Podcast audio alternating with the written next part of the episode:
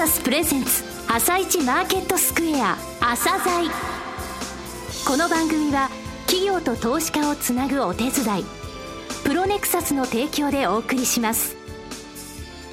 皆さんおはようございます。アシスタントの吉田直です。それではスプリングキャピタル代表チーフアナリストの井上哲夫さんと番組を進めてまいります。井上さんよろしくお願いします。よろしくお願いします。さて15日のニューヨーク株式市場でダウ工業株30種平均は小幅に3日続伸。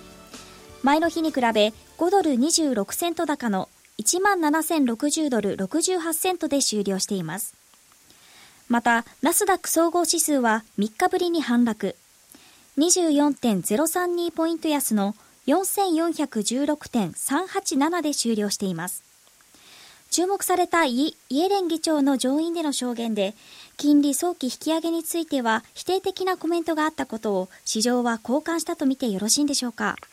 そうですね。あのイエレン議長の、えー、会見ですけれどもねあの証言ですけれどもここ数ヶ月、はい、結構あのマーケットフレンドリーなこと言いますね。あの FRB の他の高官があの利上げの時期について、えー、ちょっと前倒しになるというような話をしてるんですけれども、きちんとマーケットを意識したと。ただですね、一つあの、え小型株とかですね、この頃、えー、モメンタム株って言われてますが、これらについてはちょっと PR が歴史歴史的水準に比べたら高いよという話をしましてね、はい、そのためナスダックの方は少し下げたということですね。はい。なるほど。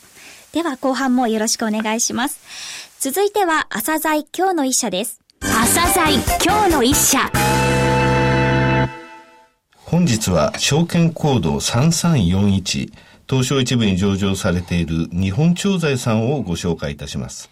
お話しいただきますのは、代表取締役社長の三原博様です。本日はよろしくお願いします。よろしくお願いします。えー、非常に楽しみにしておりました。はい。えー、御社1980年に札幌で創業されて、えー、今、リスナーの方もですね、えー、耳馴染みとはなってますが、医薬分業、また、ジェネリック医薬品、えー、ゾロ薬とか呼ばれますが、えー、こういう言葉がですね、御社を語るキーワードだというふうに思っております。えー、医薬分業なんですが、こちらにつきましては、御社設立時から、えー、標榜されてらっしゃって、えー、社長メッセージ必ず出てきますよね。しかも、真の医薬分業という言葉が出てきます。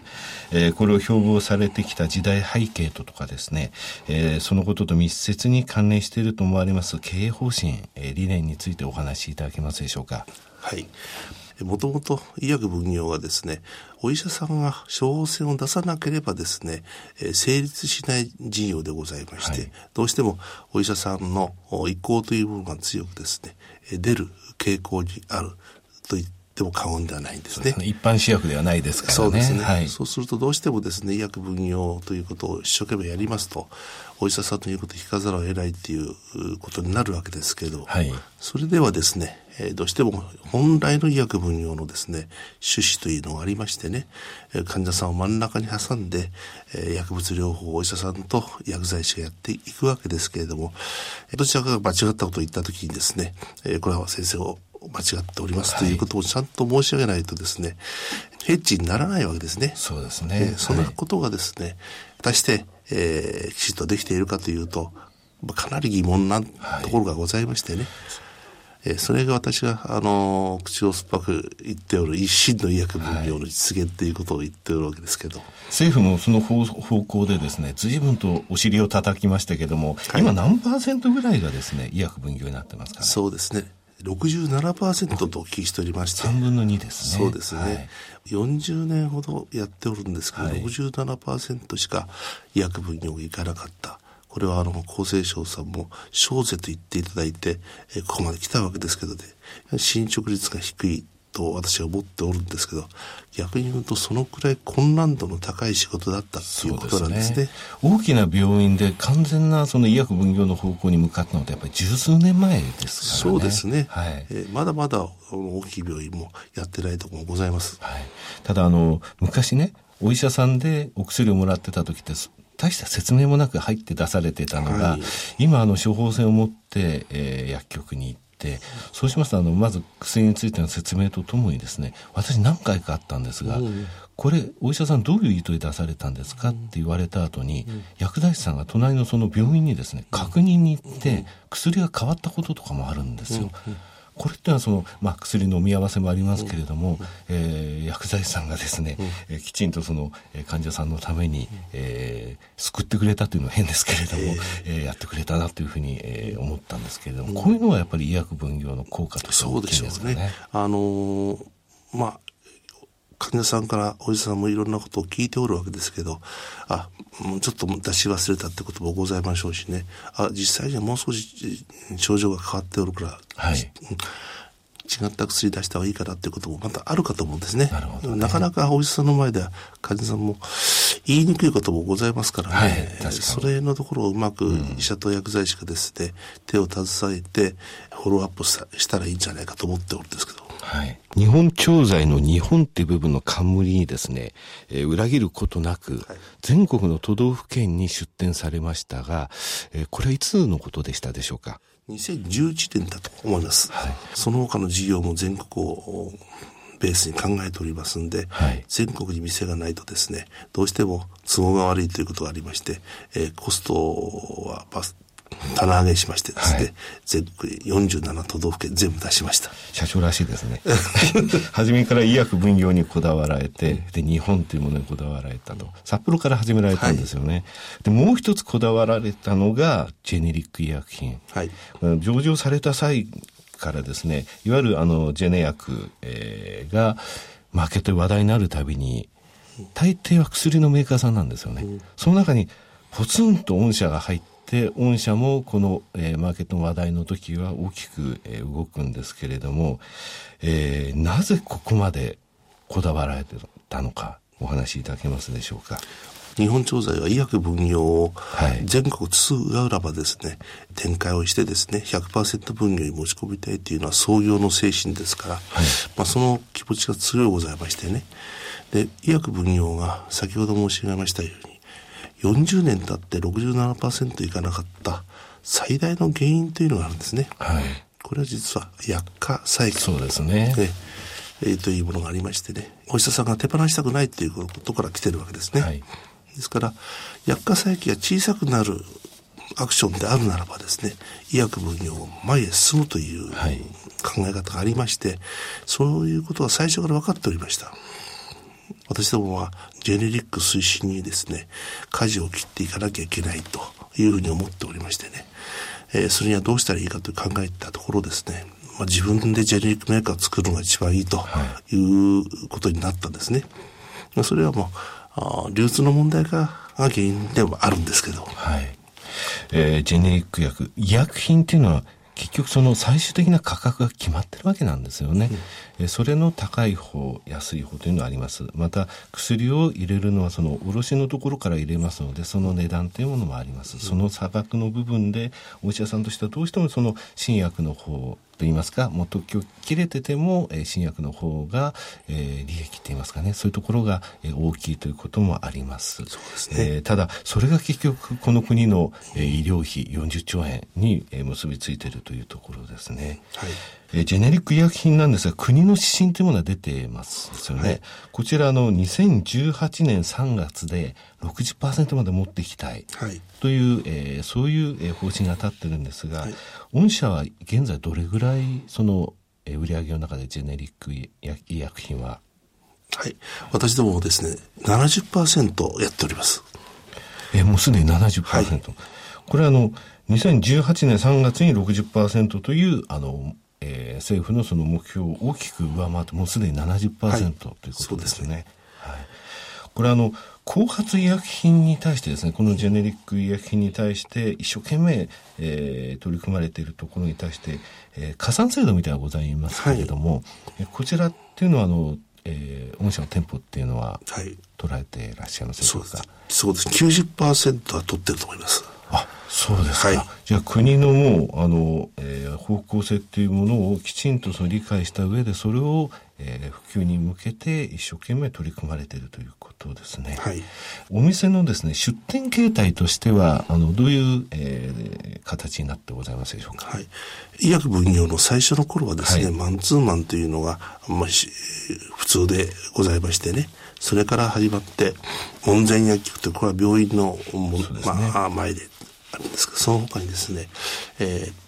メディカルセンターというかメディカルモールというのをですね、ありますね、今ね。設定をしましてね、はい、そこへご誘致いたしまして、私どもの薬局をやるというパターンがありまして、もう一つはですね、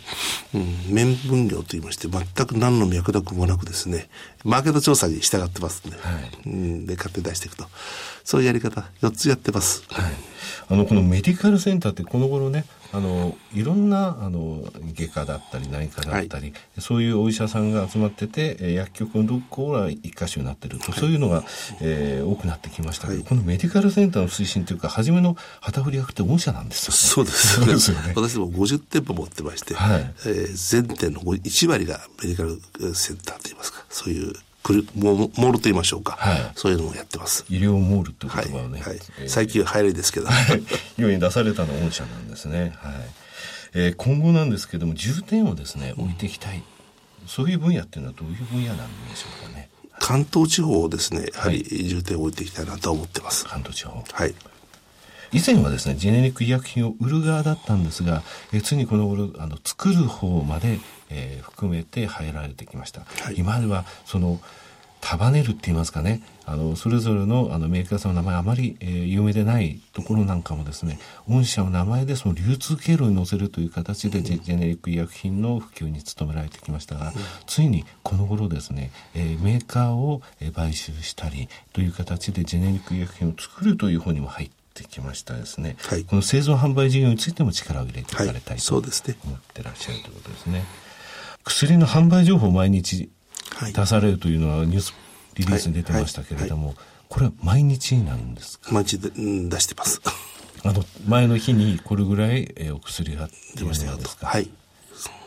これはあの、医薬品メーカーさんがやっぱり見られるあのあと病院契約いたしましてね。はい。ただあの、薬剤師さんもね、今年の3月のあの、国家試験の合格率はえらい低かったですしね、あの薬剤師さんのその確保っていうのも大変だと思うんですけれどもね。どちらの会社もまあ、あの大変でしょうけれども、はい、薬剤師さんの質を下げないで、えー、やっていくためにはし仕方ないことだと思ってます。なるほど。はい。そうですね。命に関わる部分のことでございますからね。はい。はい、えー、最後になりましたが、リスナーに向けて一言お願いできますでしょうか？はい。私どもの会社はですね、もうとことんジェネリックを追求していく会社でございますんで、はい、あの、必ずお客様の満足のいくようなですね、えー、量で出していけると思いますんで、挑戦をお持ちになった方は、おいでいただければ幸いです。はい。えー、日本調剤さん、その息って言いますか？気持ちっていうのをずっと変えずにですね、はい、えー、この国の医療費、えー、抑制のためにも、えー、頑張っていただければと思います、はい、えー、三原さんは本日はどうもありがとうございました。ありがとうございます。なお、今日の一社のロングインタビューは番組ホームページからお聞きいただけますが、さらに井上さんに日本調剤についてお話しいただきます。はい、あの日本調剤さんですね。あの非常にですね、この会社使命感というものを持ってですね、はい、取り組まれている会社さんなんですよね。えー、番組の中でちょっと私が話しすぎてますね。それぐらいちょっと私の思い出もあって。た企業さんです。えー、まだまだですね、宅配事業っていう部分で今、えー、もう一つ壁があるんですね。ここの部分にもチャレンジしていくというのが、えー、この会社の次の、えターゲットだと思います。え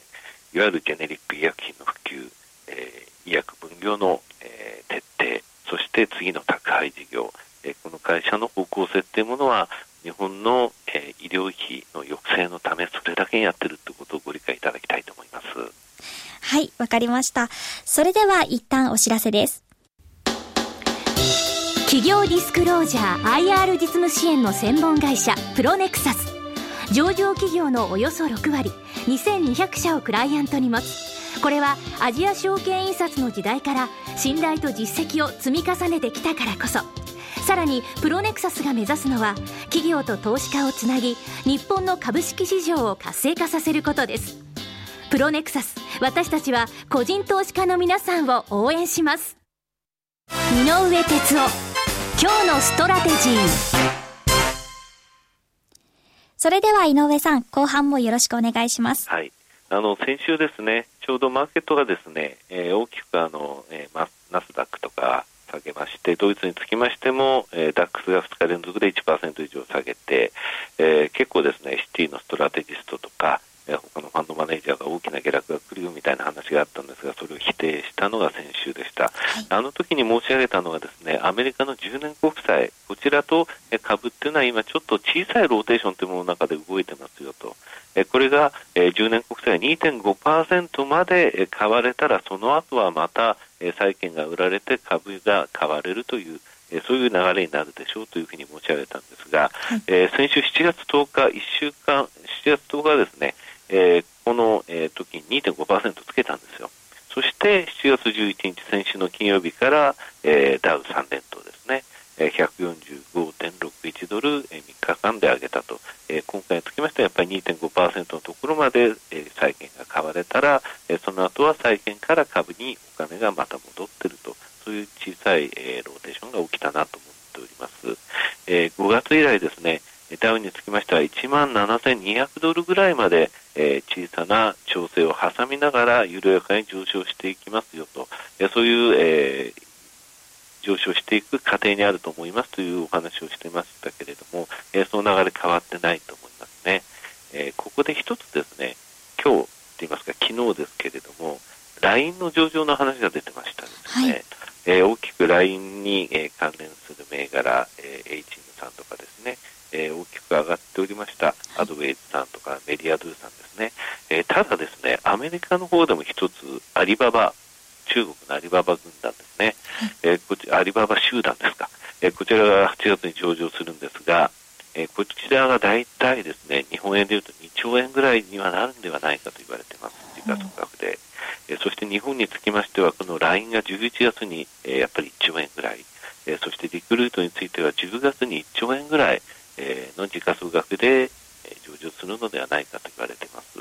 えそしてどれぐらいの資金調達をするかというのは結構ですね、キーになると思うんですよね。放出株がどれぐらいかというのが。え両方 LINE とリクルート合わせて2兆円ですよね。2兆円の時価総額ってかなり大きいです。日経平均というものをターゲットとしている、え世界のファンド、えこの残高大体2兆円なんですよ。えトピックスをベンチマークにしているのは大体10兆円から12兆円と言われています。それぐらいの大きい金額が時価総額として、え株式マーケットに出てくると。この資金調達の金額なんですが、え過去のところを見てみますとね、月間で8000億円を超える資金調達 IPO があるとっていうのは、日本株はそのために、そのお金を作るために個人投資家が結構株をその前に売らなきゃいけないという、えー、ちょっと需給のお持ちになるということがありました。ですので、今年の、えー、10月、11月のところっていうのは、あ、あの、マーケットがいいから上場するということだけでなくですね、その、えー、お金を作るための、え、売りっていうものがその前に来るっていうこと、え、そのことについてはちょっと意識しておいていただきたいなというふうには思ってはい、井上さんお時間となりました。今日もありがとうございました。また来週もよろしくお願いします。この後は東京市場の寄り付きです。朝鮮この番組は企業と投資家をつなぐお手伝い、プロネクサスの提供でお送りしました。